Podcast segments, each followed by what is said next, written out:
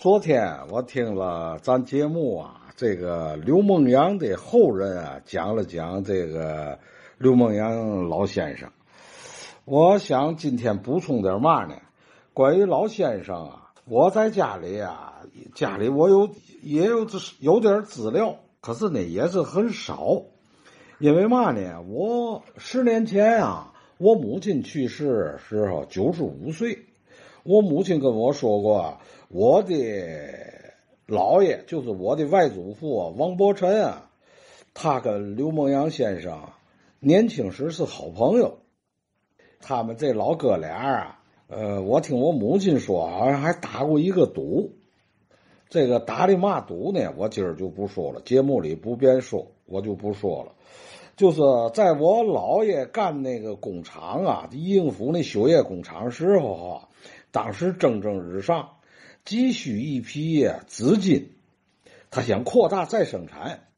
当时他找谁借的钱呢？就找刘梦阳，还找呢，就是这个杨义德借了七千块大洋。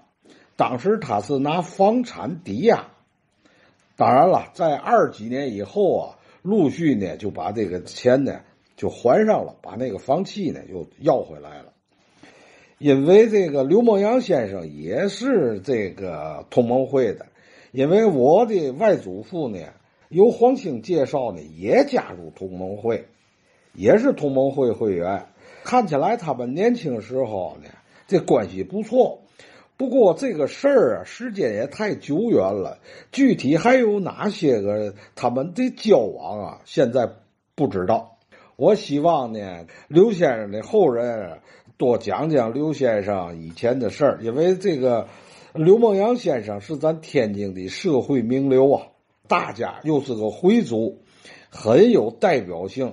因为他刘梦阳先生就是刘青阳，过去在咱天津跟邓颖超闹革命的刘青阳，那就是刘梦阳是他哥哥。刘青阳对中国这个近代革命那是做过有贡献的。